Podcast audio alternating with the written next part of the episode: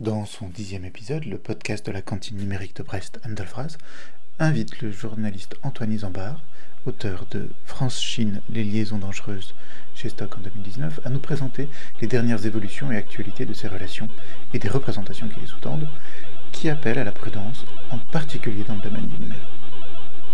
Bonjour Antoine Isambard, merci beaucoup d'avoir accepté notre invitation. Euh, tu es journaliste euh, au magazine économique euh, Challenge depuis quelques années maintenant. Ta spécialité, c'est l'actualité internationale et plus particulièrement la Chine au début, j'avais plutôt un tropisme Afrique et, Moyen-Orient, et c'est vrai que peu à peu, je suis venu à, la Chine il y a, 3-4 ans, et, voilà, c'est ça qui a aussi donné euh, l'idée d'en faire un bouquin, euh, voilà, en voyant un petit peu la, Chine monter et, la volonté de puissance euh, chinoise. Et du coup, ce, livre, il est sorti en 2019, donc il est encore assez, assez frais. Hein. donc France-Chine, les, liaisons dangereuses, paru chez Stock, hein, dans lequel, en fait, tu, analyses de façon assez, fine et puis un peu, voilà, en prenant du, recul, la stratégie chinoise qui, en, montrant qu'elle repose aussi sur certaines, en partie sur des, faiblesses euh, de, de, réflexion ou de, des illusions, en tout cas bah, des deux côtés, et puis mais aussi sur les opérateurs chinois que parfois on, idéalise, et toi tu, les remets en fait, voilà, tu, remontres comment chacun de, ces acteurs de cette relation franchine en a ses propres représentations, ses propres illusions, et tu, finalement tu montres que cette présence massive de, l'État dans, les opérations chinoises permet d'affirmer en fait que ce secteur privé chinois qu'on idéalise est également une illusion. Donc du coup, tu, casses, tu, en tout cas, tu, révèles ces illusions dans ce livre-là. Oui, non, c'était un petit peu l'idée du, livre, c'est que pas mal de, gens, que ce soit des, hauts fonctionnaires, des diplomates euh, et même des gens dans le business hein, qui font qui travaillent en Chine, qui sont dans, l'export. Euh, voilà, voyez bien qu'il y avait une, une volonté de plus en plus forte de la Chine de, euh, nationaliser un petit peu, on va dire, les connaissances et, l'économie et de, rattraper en fait euh, son retard qu'elle pouvait avoir euh, dans certains domaines, en technologie notamment, et qui avait une, agressivité pardon, qui était croissante depuis notamment l'arrivée au pouvoir de Xi Jinping en 2013. Et donc voilà, il y a beaucoup de secteurs en France, l'aéronautique par exemple, mais le nucléaire, enfin voilà, ce qui, est un peu tout ce qui est stratégique faisait l'objet depuis le début des années 2010 véritablement d'une offensive en règle de la Chine en France, mais, pas seulement. Hein. Euh, et, donc voilà, et je trouve que c'était intéressant aussi de voir que euh, derrière effectivement ces, ces attaques-là, qui peuvent prendre la forme de cyberattaques, d'actes d'espionnage traditionnels, euh, d'OPA, et ben derrière il y a de la destruction d'emplois, puisque une entreprise qui est cyberattaquée, à qui on dérobe la technologie, ben, il y a de fortes chances qu'elle fasse faillite, et donc que plusieurs dizaines de salariés soient mis au chômage. Et, voilà, et c'est vrai que euh, moi j'ai le sentiment, et beaucoup de, hauts fonctionnaires notamment, de, gens au sein de l'État qui sont des, euh, des purs patriotes, avaient le sentiment qu'on avait perdu quand même un petit peu cette culture-là de défense de, bah, de notre souveraineté, de nos savoirs, euh, et que c'était pas des gros mots le terme de protectionnisme, c'est aussi bah, une manière de, sauvegarder de l'emploi en France et même de se développer. Euh, et on le voit bien aujourd'hui dans, le numérique et dans le cyber. Aujourd'hui, on essaie de faire des plans. Euh, il y a un campus cyber, mais il y a également des plans de développement, de financement de, de start-up qu'on a et qui sont de bonne qualité. Et c'est vrai que si on les protège pas, si on n'est pas, on va dire, euh, souverainiste dans le bon sens du terme, pour leur permettre ensuite de, de se développer, ben c'est voilà, des secteurs et des milliers d'emplois et c'est de la connaissance qui fileront à l'étranger. Donc faut, faut être agressif là-dessus aussi. Mmh. Ce que tu montres, euh, enfin ce que tu appelles aussi liaison dangereuse, hein, euh, c'est que euh, en fait, face à ça, il y a, une relation de dépendance toujours plus grande en fait de, la France vis-à-vis de la République populaire de Chine, et qui atteint un tel niveau qu'elle biaise en fait les, décisions qui sont prises. Est-ce que c'est parce que ces décisions sont, on est abusé en fait par la diplomatie du panda et le soft power, ou est-ce qu'on est simplement aveuglé par les promesses de, cash hein? Et de marché euh, gigantesques hein. Je pense qu'il y, a deux choses. Il y a, euh, il y a quand même eu un tournant euh, on va dire dans les années 2018-19, on a vu notamment la Commission européenne qui parlait de la Chine comme d'un partenaire, mais aussi comme d'un rival systémique. donc il y avait véritablement une, formulation, une verbalisation de la menace chinoise. En France, Emmanuel Macron a aussi tenu des propos parfois assez durs avec la Chine qu'on n'avait pas eu euh, sous le quinquennat Hollande, sous Sarkozy, bon, c'était plus, euh, c'était différent. Il y avait eu le clash euh, sur le Tibet, on avait une relation avec la Chine qui était inexistante. Et puis avant, voilà, on avait eu aussi beaucoup de coopération, les années Chirac, le laboratoire P4 par exemple. Enfin voilà, il y a eu mmh. beaucoup de choses. Mais c'est vrai que je dirais qu'il y a beaucoup de gens, les Jean-Pierre Raffarin en tête, Dominique de Villepin et compagnie, voilà, ont plutôt prôné pour le grand marché chinois, l'ouverture, les contrats. Euh, et, souvent, il y a eu beaucoup de naïveté là-dedans parce que euh, vendre et exporter à tout va et, surtout euh, faire du partage de technologie, bah, c'est aussi s'affaiblir et entre guillemets perdre entre guillemets voilà ce qu'on a, notre savoir. Donc, il y a eu véritablement une, une, fuite en avant à ce niveau-là et aussi parce que la Chine était extrêmement attractive financièrement, parce que aussi, on l'a vu avec l'expansion de Huawei, la Chine finance ces grands groupes euh, avec des banques publiques d'État euh, qui bénéficient de subventions colossales et, il y a voilà il y a une concurrence qui est inégale et, déloyale avec les, groupes européens. Euh, ça a pu détruire de l'emploi, on l'a vu dans les télécoms européens ou des groupes comme Alcatel par exemple. et même aujourd'hui, un groupe comme Ericsson et Nokia sont quand même pas en très grande forme par rapport à, mmh. à certains constructeurs chinois. Euh, donc voilà, et c'est vrai qu'en en 2018-19, on a le sentiment que euh, y avait eu quand même beaucoup de, cyberattaques, notamment. Il y avait eu beaucoup de, rachats de sociétés et de pépites par la Chine qui s'étaient pas très bien passés. Et, il y avait en quelque sorte le, euh, c'était un peu la, goutte d'eau qui, a fait déborder le vase. Et j'ai l'impression qu'il y a eu à ce moment-là une, une, volonté européenne, euh, un petit peu française aussi, de, de, hausser le ton. Euh, et on le voit bien aujourd'hui avec des règlements européens euh, qui sont beaucoup plus forts par rapport aux investissements chinois, même si encore une fois, euh, pour l'instant, on n'est pas dans des choses contraignantes, mais, mais il y a une prise de conscience. Après, il va falloir voir si chaque pays euh, voilà, euh, agit de manière un petit peu euh, unie et, si on peut affronter la menace chinoise, on va dire, de manière cohérente et, commune, ce qui n'est pas encore le cas. On voit que l'Italie, par exemple, ouvre beaucoup plus ses portes à Huawei ou à d'autres groupes, aux nouvelles routes de la soie chinoise, que ne le font bah, la France, par exemple, et même l'Allemagne. Oui, enfin, en France, historiquement, tu... Historiquement, euh, tu, l'as déjà signalé, il y a le, on, a des, on a eu des liens euh, euh, d'intérêt et de, et, de, de, partage de, savoir, comme bah, le labo P4 à Wuhan. récemment, tu, tu, tu, as, tu as été enquêté sur place. Hein. Qu'est-ce que oui, tu as. Ouais, moi, je, je l'ai visité en février 2019, donc euh, quelques mois avant que, que se déclenche l'épidémie. Et, du coup, c'est un labo qui a été construit en grande partie, donc en Chine, mais en grande partie avec le savoir-faire français. Ouais, exactement. Non, mais c'est en, 2003 où la, Chine est frappée par une pandémie euh, de SRAS et à l'époque, euh, bah, la Chine demande à, certains pays et, notamment à la France qui était en pointe sur le sujet de pouvoir se doter d'un laboratoire P4 qui héberge les, virus les plus, les plus mortels et donc c'est un bâtiment qui est très sophistiqué avec le dernier cri de la technologie, euh, des pièces euh, euh, très sécurisées avec des joints, par exemple, qui sont d'une étanchéité équivalente à ceux qu'on trouve dans les sous-marins. donc voilà, c'est quelque chose qui est, hum, qui est très technique, qui se maîtrise, qui doit se maîtriser. On doit être formé pour ça. Et aussi, c'est quelque chose qui peut être, et ça a fait l'objet à l'époque aussi de son côté français, puisque ça peut être détourné.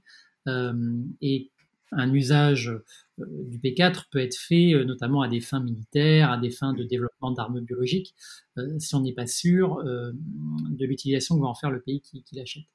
Et, donc voilà, c'est ce qui a fait que ce projet a été longtemps décrié, qu'il y a eu pas mal de, de soucis et, que voilà, aujourd'hui, on peut dire que même si le bâtiment a été livré euh, clé en main aux Chinois qui en ont la totale euh, disponibilité, euh, cet accord prévoyait des, formations de chercheurs chinois, des coopérations avec la France. Et la France, ça permettait à la France de garder un petit peu un œil aussi sur l'état des recherches chinoises, sur ce qu'allait faire la Chine. Et, et aujourd'hui, les Chinois ont un petit peu poussé dehors les Français, qui aussi étaient également très méfiants. Donc, voilà, on, a abouti à quelque chose qui est, entre guillemets, on peut dire que la, créature a échappé à son créateur, mais on le voit bien dans le, dans le contexte du, de la Covid, le, le, le, fait de pouvoir enquêter euh, sur ce qui, si c'est passé ou pas passé quelque chose dans ce laboratoire lié à, à la pandémie euh, est, difficile, même pour les instances euh, sanitaires mondiales. Oui, oui, non, bien sûr. On, on voit aujourd'hui, savoir ce qui s'est passé dans le P4 est extrêmement compliqué. Euh, la Chine est évidemment très opaque. C'est l'Institut de virologie de Wuhan qui chapeaute le, P4, et il chapeaute d'ailleurs pas que le P4, on se focalise beaucoup sur le P4, mais euh, il y a des laboratoires P3, P2, il y a plein de laboratoires qui sont encore moins sécurisés que le P4. Euh, et, les, chercheurs chinois aujourd'hui sont, des, bons chercheurs, mais voilà ce que disent beaucoup de gens qui ont pu en visiter, c'est qu'au niveau du respect des normes sanitaires, sécuritaires, ils ont beaucoup de progrès à faire. Euh, et donc ça nourrit aussi un petit peu tous les soupçons qu'il peut y avoir sur mm. l'hypothèse de la fuite d'un virus euh, d'un laboratoire. Donc c'est sûr que hum, voilà, il y a, euh, c'est compliqué. On a vu que l'OMS s'était cassé les dents. on voit bien qu'aujourd'hui, les scientifiques, des pays demandent des comptes à la Chine, mais au final, ça va être assez compliqué de savoir véritablement ce qui s'est passé, à moins que ce qu'on a pu avoir euh, par exemple, dans les fuites euh, sur, au Xinjiang avec les, Ouïghours, il euh, faudrait qu'un lanceur d'alerte à l'intérieur du système chinois voilà, mm. prenne la parole. Mais, mais ça, c'est voilà, dans un pays comme la Chine, c'est pas évident, et donc c'est pas sûr qu'on ait une réponse. Et c'est vrai que ça crée un contexte de, suspicion. et du coup, quand, quand par exemple, dans, l'incident récent de, de l'EPR, donc de nouveau technologie assez française, enfin, ou complètement française avec Framatome, mais que la France n'a jamais réussi encore à finir mais que les Chinois euh, l'ont fait. Euh, donc à Taishan, le, PR, avec euh, ces indices qui auraient un peu de perméabilité au, niveau du circuit primaire, a priori, il n'y a pas de quoi s'en faire. par rapport aux, déclarations, mais évidemment, dans ce contexte de, dans lequel les, les, les annonces du gouvernement chinois ont eu tendance à minimiser certains faits liés à la pandémie ou à cacher euh, des, choses ou à pas donner accès, en fait, euh, bah, ça, relève le niveau de, suspicion. Est-ce que tu as eu l'occasion de, t'intéresser un peu à ce, micro-incident-là ou... Ah, celui-là, euh, pas, pas, spécialement. Après, voilà, l'histoire du nucléaire chinois est aussi intimement liée à la France. Avec, d'ailleurs, c'était assez étonnant de voir que la première grosse cyberattaque chinoise qui a frappé la France, c'était Areva en 2009. Euh, avec une cyberattaque pour le coup assez sophistiquée, euh, euh, où les Chinois s'étaient d'abord introduits dans une filiale américaine d'Areva moins sécurisée, et étaient restés quasiment deux ans en fait dans les serveurs d'Areva pour pouvoir bah, dérober des documents techniques en fait qui ont été utiles ensuite à la Chine pour accroître ses connaissances en matière nucléaire. Et, c'est vrai que après il y a eu beaucoup de, volonté, de coopération. Euh, avec, euh, avec euh, Arriva, avec EDF. Aujourd'hui, on voit qu'il y a un grand projet qui est un projet à environ 10 milliards d'euros qui est négocié sur la création d'une usine de retraitement des déchets nucléaires en Chine que pourrait vendre Orano chinois. Mais là encore, ça fait débat et la France essaie un peu de, on va dire, d'encercler un petit peu cet accord-là parce que bah, une usine de retraitement nucléaire, c'est un petit peu comme le laboratoire P4. Euh, c'est que si ça, peut être détourné euh, de sa technologie, enfin de, son usage euh, final, et donc on peut très bien utiliser une usine de retraitement pour après bah, retraiter les déchets et, en faire des, bombes nucléaires, des armes. Mm. Donc, donc voilà, il y a encore beaucoup de... Et juridiquement, surtout le vendeur, donc la France là en l'occurrence, doit être quand même assez carré euh, puisqu'il y a des lois qui régissent tout ça, des, règlements internationaux. Euh, et si un État euh, vend à un autre un produit qui ensuite est utilisé à des fins offensives, à des fins militaires, cet État-là peut être poursuivi. Donc ça mérite quand même beaucoup de, d'observation. Et pour répondre à ta question, bien sûr, oui, l'histoire du, nucléaire chinois, c'est aussi des grandes coopérations avec la France, du partage de savoir-faire, partage technologique. et encore une fois, aujourd'hui, euh, la Chine est largement capable d'exporter euh, la technologie qu'on lui a vendue. Euh, et donc voilà, c'est toujours la même question. On peut avoir la même pour Airbus. quand on permet aux Chinois d'assembler au départ leurs propres avions et puis après de pouvoir les faire eux-mêmes, on peut se poser des questions, pas forcément à 5 ans ou 10 ans, mais peut-être dans 15 ans ou 20 ans. Est-ce que la Chine ne sera pas capable aujourd'hui de, voilà, d'exporter et de prendre des grandes parts de marché de, de nos groupes français ou européens? Et tout le monde, tout le monde n'entend pas euh, euh, cet, appel à la prudence, ou en tout cas pas euh, aussi fort que tu, sembles le, dire. Tu as déjà parlé, voilà, on a des, politiciens, des parlementaires qui sont, très proches, en fait, très sensibles aux possibilités du, marché chinois, et, soit en import, soit en export. Tu as parlé déjà de Jean-Pierre Raffarin, on pourrait citer euh, Bernard Accoyer et d'autres, hein. euh, avec euh, et puis des investissements en France qui vont de l'hôtellerie au transport, en passant par le luxe, l'agroalimentaire, des vignobles, des aéroports. ici, on a quelque chose qui, est assez massif en fait dans ces échanges-là et assez on va dire, euh, euh, marquant. Et finalement, voilà, malgré cette, cette, présence, malgré cette, ces attaques parfois, bah, finalement, on est relativement peu méfiant, ou peu critique en tout cas, ou on affiche peu de critiques. d'autres, d'autres pays le sont beaucoup plus, le sont beaucoup plus, je pense en particulier aux Australiens, qui, qui commencent à dire, bon, maintenant, ça suffit. Oui, oui, non, bien sûr. Alors, euh, L'Australie, c'est peut-être plus, plus évident parce que déjà, ils sont très proches euh, de la Chine, donc euh, ils sont confrontés au quotidien à, à l'offensive, à l'agressivité chinoise d'un point de vue économique, politique, diplomatique, militaire. donc ça, c'est eux. et bon, ils ont eu des cas aussi de, corruption de d'hommes politiques australiens qui après tenaient des discours et, adoptaient des lois favorables à la Chine. Ça a véritablement été un, énorme sujet de débat et aujourd'hui, euh, c'est vrai que l'Australie est, en pointe là-dessus. Nous, je dirais, on est, on voit ça un peu de loin et, on voit ça un petit peu avec un, euh, de manière un petit peu romantique. On a toujours, je pense, en France, une, une conception un petit peu romantique de la Chine, qui est euh, l'Orient lointain, les Chinoises, une culture ancestrale, millénaire. Voilà, donc il y a une sorte de, comment dire, un petit peu de, de c'est pas qu'on les, on les regarde avec bienveillance sans voir véritablement aussi que derrière, bah, euh, il y a quand même des choses qui se mettent en place qui sont assez, assez sérieuses. Euh, voilà, on, l'a bien vu avec le, le, les deux mandats de, de, Jacques Chirac, qui étaient diplomatiquement assez pro-chinois, ce qui n'est pas forcément mal en soi, hein, de vouloir par exemple que la Chine joue un rôle plus important dans les organisations internationales, qu'elle prenne plus sa part un petit peu dans les affaires du monde, c'est plutôt une bonne chose, mais euh, c'est vrai qu'on a eu, et on l'entend aujourd'hui avec beaucoup d'élus locaux, euh, qui font un peu la, course à l'échalote pour attirer le plus d'investissements chinois. Euh, le dernier en date est l'usine de, Huawei en Alsace, où effectivement les élus locaux et notamment le président de la région, lui, il s'est battu pour attirer Huawei, d'ailleurs, dans un endroit qui est pas très loin de, locaux qui sont utilisés par l'armée française. donc voilà, c'est des, questions qui se posent. Et, c'est vrai qu'on parlait, euh, tu citais Raffarin, mais euh, Villepin, euh, Jacques Chirac, et encore une fois, beaucoup d'élus locaux, je pense, n'ont pas une culture et beaucoup de, chercheurs. Hein, on entend beaucoup, et il est excellent, Antoine Bondaz de la Fondation pour la recherche stratégique, et il le dit très bien. Aujourd'hui, on n'a pas en France de vrai débat sur la place de la Chine. On n'a pas de débat géopolitique sur qu'est-ce qu'on adopte comme position euh, vis-à-vis de la Chine.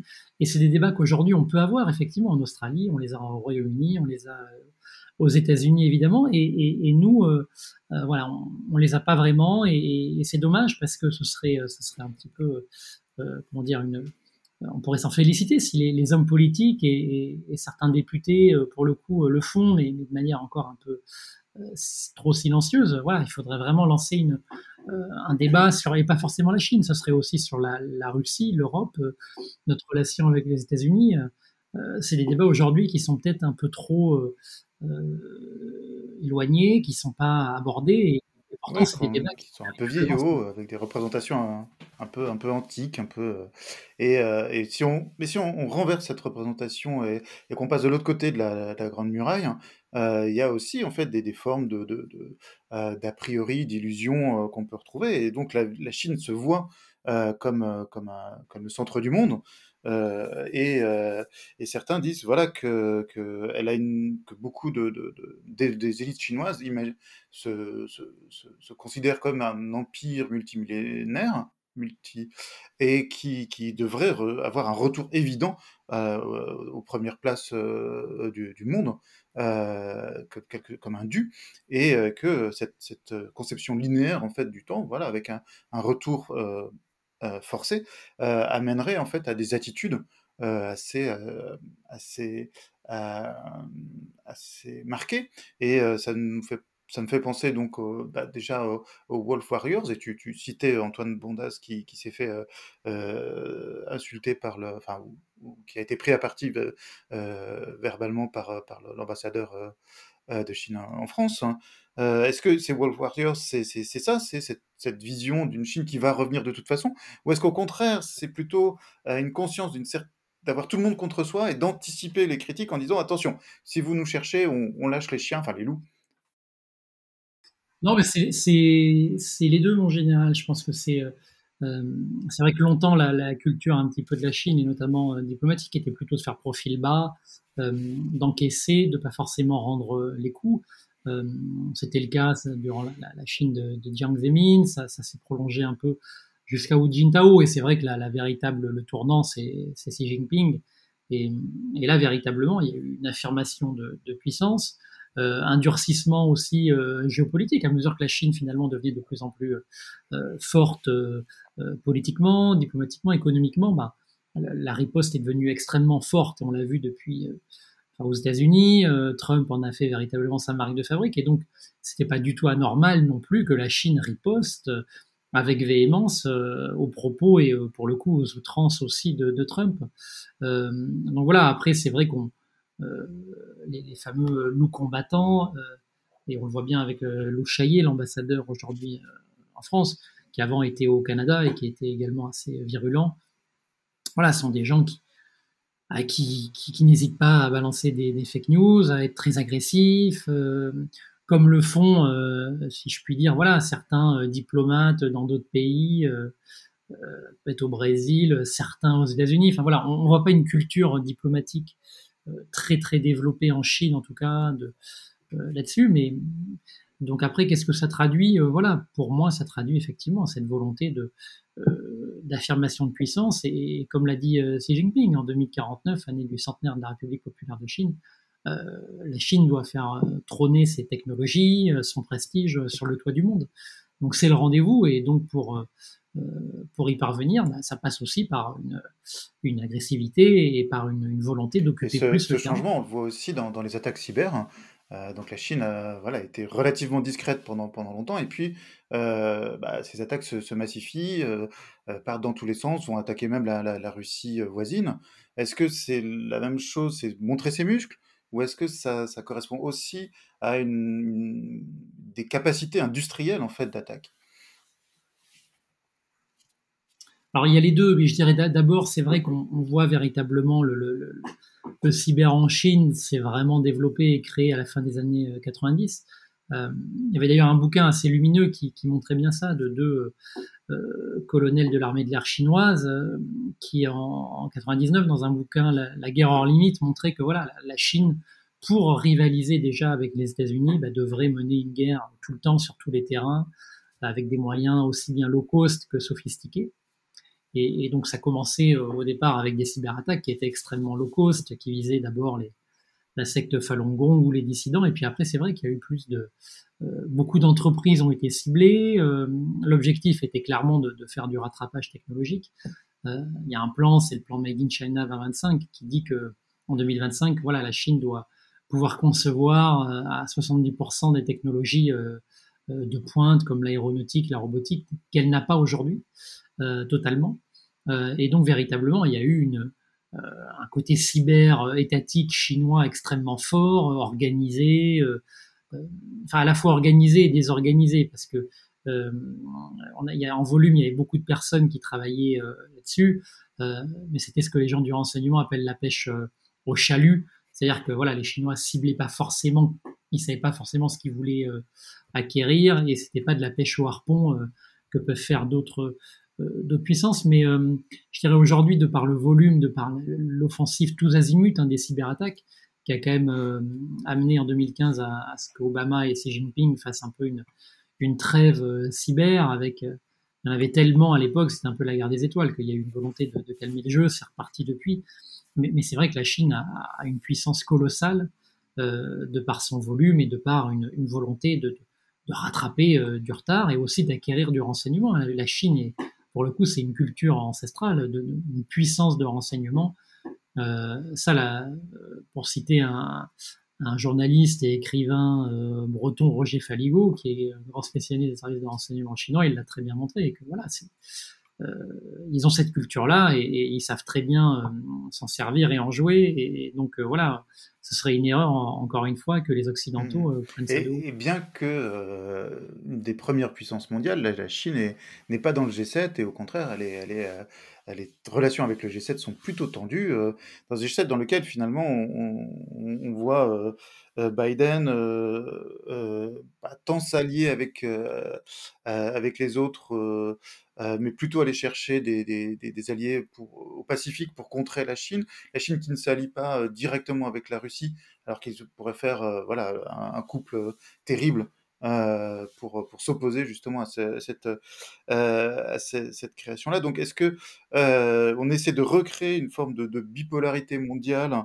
Est-ce qu'on on essaie de remettre, parce qu'on ne sait pas faire autre chose, un, un, modèle style guerre froide ou, grand jeu Ou est-ce que finalement la situation telle qu'elle est, elle a rien à voir et il faut, faut vraiment abandonner en fait ces, ces, anciens schémas de pensée pour analyser la géopolitique actuelle? Bah, guerre froide, enfin, euh, la Chine, je crois, d'ailleurs aujourd'hui, a, dit que le, la position de l'OTAN vis-à-vis d'elle ravivait un, climat de guerre froide. Donc bon, elle l'utilise aussi. Euh, les Occidentaux l'utilisent. Alors bon, évidemment, le, les pays et les rivalités ont changé, mais on voit bien qu'il y a une, une rivalité qui est structurelle pour les, les prochaines années. Euh, et effectivement, alors que la Chine, elle, elle attaque tous les pays, euh, elle essaie aussi diplomatique. Enfin, dans le renseignement, c'est pas parce que vous attaquez un pays que vous ne lui parlez pas non plus. On l'a vu avec l'affaire Snowden que euh, notre principal allié euh, dans les conflits internationaux, les États-Unis, euh, nous avait allègrement espionné, avec parfois la complaisance et la complicité de pays encore plus alliés comme l'Allemagne. Donc voilà, il y a, y, a, y a, véritablement une volonté côté chinois, je pense, de de, rattraper la technologie, d'avoir de l'information, et donc là, elle, s'attaque à tous les terrains. Et après, euh, d'un point de vue peut-être plutôt diplomatique et, géopolitique, oui, il y a une volonté, en tout cas, euh, de parler à la Russie, effectivement, de ne pas se mettre la, Russie à dos. Euh, et, on voit bien côté russe également qu'il y, a, une méfiance vis-à-vis de la Chine, mais que voilà, aujourd'hui, à part les États-Unis, il n'y a pas un seul pays au monde qui peut se permettre d'attaquer la Chine frontalement voilà, parce qu'encore une fois, on ne parle pas d'égal à égal et c'est un peu tout le, toute la difficulté pour l'Europe et pour la France. C'est que quand vous avez euh, la deuxième et bientôt la première puissance euh, mondiale à quasiment tous les niveaux, même si militairement aujourd'hui ils sont quand même très loin encore des États-Unis, c'est compliqué. Et, c'est pour ça qu'aujourd'hui, les cyberattaques françaises, par exemple, le gouvernement les attribue euh, quasiment jamais à la Chine, alors que les États-Unis, le Royaume-Uni euh, le font facilement. Est-ce que, euh, est que quelque part, on n'avait pas aussi l'illusion qu'avec l'ouverture au capitalisme, la Chine allait devenir un, pays normal, c'est-à-dire normal comme nous, et du coup créer comme ça une double illusion, à la fois l'idée qu'il y, a une normalité, et puis l'illusion que, cette, normalité allait, allait forcément être le euh, celle, de, celle, celle du, de ce pays renouvelé par, par cette ouverture? Est-ce que euh, finalement on, cherche trop à voir une Chine qui, qui viendrait à nous ressembler euh, et, dans ce cas-là, à, imaginer en fait un secteur privé financiarisé, indépendant, alors que finalement, ça reste très centralisé autour du, autour du, du Parti communiste, autour d'un régime hyper présidentiel qui concentre et double et triple tous les pouvoirs hein, euh, autour de lui. Oui, oui, non, mais c'est sûr que je suis d'accord avec toi. C'est que euh, aujourd'hui, c'est vraiment le problème numéro un, c'est de, pouvoir euh, de, comment de prendre conscience effectivement. Mais encore une fois, je pense que la prise de conscience aujourd'hui, les Américains, les Européens, les Russes, tout le monde là, que vous avez maintenant au fin fond de enfin, en mer de Chine, même en Afrique, on voit bien que le regard aujourd'hui qui est porté sur la Chine n'est plus du tout le même qu'il y a 15 ans.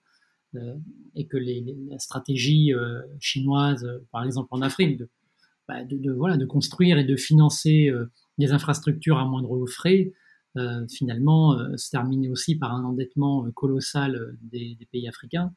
et que voilà, c'était finalement au détriment de ces pays-là que la Chine était censée et revendiquer aider.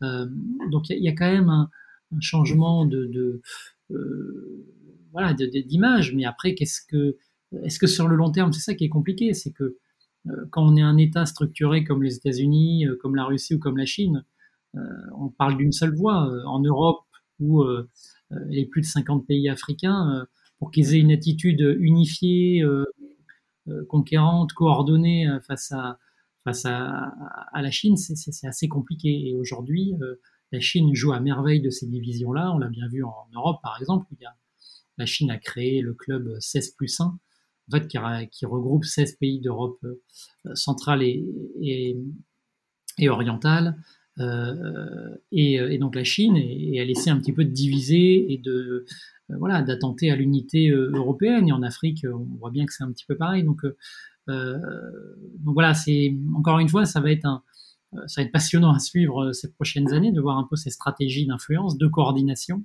On voit que l'Europe est en train de bouger, mais est-ce que véritablement ça va se traduire par euh, bah, par exemple des refus euh, beaucoup plus systématiques d'investissement chinois, euh, par et puis là on, voit le côté euh, défensif, c'est-à-dire qu'on se méfie de la Chine, ok, mais c'est qu'il faut aussi construire sa propre capacité industrielle souveraine et, aujourd'hui on a des discours en ce sens qui sont positifs. Hein. Thierry Breton ne cesse de, le répéter, mais encore une fois, aujourd'hui, quand la Chine investit 100 milliards, nous, on est plutôt dans l'étiage de 1 ou 2 milliards. Donc, voilà, c'est le combat n'est pas perdu, mais, en, termes de différence d'échelle, on se retrouve, on peut faire un parallèle avec les capacités, les capacités euh, d'attaque et de défense cyber. Euh, on a à peu près le, même, la même, le même jeu en fait de 1 pour 1000. Euh, grosso modo, hein. et, du coup, est-ce que, est-ce que ce même double jeu d'unité, de multiplicité, se, se, retrouve dans, dans, ce potentiel attaquant euh, en termes cyber, tu vois. Euh, euh, finalement, est-ce que on, est confronté Il faut analyser les choses comme une unité centrale verticale qui, coordonne en fait des, attaques avec une vision stratégique assez claire, etc. Ou est-ce que on est plutôt dans, la dispersion euh, de, de, plein de petites unités indépendantes qui, euh, qui, qui, au final ensuite sont, sont pilotées, on va dire, à distance par, pour, enfin, d'une façon un peu plus distante et qui pour amener en fait vers un vers, vers des opportunités qui servent ce pouvoir central. Ouais. Tu, parles dans le cyber, hein, uniquement dans le cyber. Bah oui, de, de, de, enfin la Chine, je connais mieux que la Russie, mais c'est vrai que par rapport à la Russie, où il y a évidemment des choses extrêmement étatiques, que ce soit le, le FSB, le GRU ou le SVR ont véritablement des, des, des, des, cybercombattants et voilà mais il, s'appuie aussi beaucoup sur une mosaïque de groupes euh, para-publics ou mm. para-privés enfin voilà qui, qui, mènent des missions de temps en temps euh, euh, souvent privées et puis de temps en temps pour les, pouvoirs en place euh, côté chinois alors il y a un petit peu ça mais, mais il y a surtout un, un appareil d'État qui est extrêmement puissant et fort en volume on l'avait bien vu en 2013 hein, quand à l'époque Mendiant avait révélé un petit peu quel était le visage de, des combattants chinois du groupe APT1. Euh, et, c'est vrai qu'on avait vu, je crois, à Shanghai, dans le quartier de Pudong, dans un immeuble où il y avait plus de 2000 cybercombattants chinois euh, qui venaient à telle heure, qui faisaient des cyberattaques de telle heure à telle heure. Euh, donc là, on était à une époque finalement où le, les cyberattaques chinoises ça a été identifié comme, comme, comme un, département de l'armée, je crois, cette, cette APT1. Hein. Ouais. Oui, oui, c'était effectivement, c'était l'armée euh, populaire de libération, mais donc ça, euh, c'est vrai qu'on le voit bien aujourd'hui avec des groupes extrêmement actifs. Aujourd'hui, on parle beaucoup d'APT 41, on a parlé beaucoup et on en parle encore aujourd'hui d'APT 10. APT 10 qui a été le groupe qui est fortement soupçonné d'avoir mené des, des cyberattaques et dérober des, des documents de chez Airbus ou chez Safran, justement pour pouvoir après concevoir le propre avion chinois, le, C, le C919, pardon. donc voilà, et, et, là, ce sont des groupes qui, pour le coup, sont, bénéficient d'une forte et d'un très fort euh, soutien étatique et, qui mène des, euh, des, cyberattaques sur commande avec des choses à, acquérir et, encore une fois pour parfaire le rattrapage technologique. C'est vrai qu'au-delà après euh, de, des capacités d'action à distance comme ça, il y a aussi des, capacités d'action sur place, on va dire, avec euh, ce que ce, cette anecdote de, de, de, des jeunes étudiantes chinoises de, l'université de, Bretagne occidentale à Brest qui euh, étaient surveillées avec un, rapport du secrétaire général à la défense et à la sécurité nationale qui, pointait du doigt le nombre de mariages avec des militaires ou des experts euh, liés, des consultants euh, liés, à, liés à des intérêts euh, militaires à Brest. Hein. C'est quelque chose que tu as, que tu as montré dans ton, dans ton livre. Hein. c'est de l'anecdote ou c'est quand même plus, plus tangible que ça?